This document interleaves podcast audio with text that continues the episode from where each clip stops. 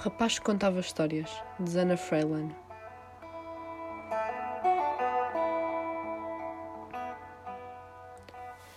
A minha mão cai para o lado da cama e sinto as ondas a tocarem-me nos dedos. Milhares de pequenos peixes mordiscam uma pele morta da mão. Salto e avanço pela água, com os peixes a afastarem-se do meu caminho. Deslizo pela tenda e a água faz a roupa colar-se ao meu corpo e a areia passa por entre os meus dedos dos pés.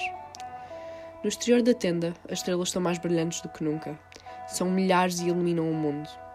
Todas as criaturas do mar da noite estão perfiladas lá fora, com as cabeças a boiar por cima da água. Como se me esperassem há muito tempo. E não sei o que querem que faça. Não posso fazer nada. Não fiz nada. Está tudo a acontecer e eu não fiz uma única coisa. Embora a água só me dê pela cintura, já não consigo respirar como deve ser.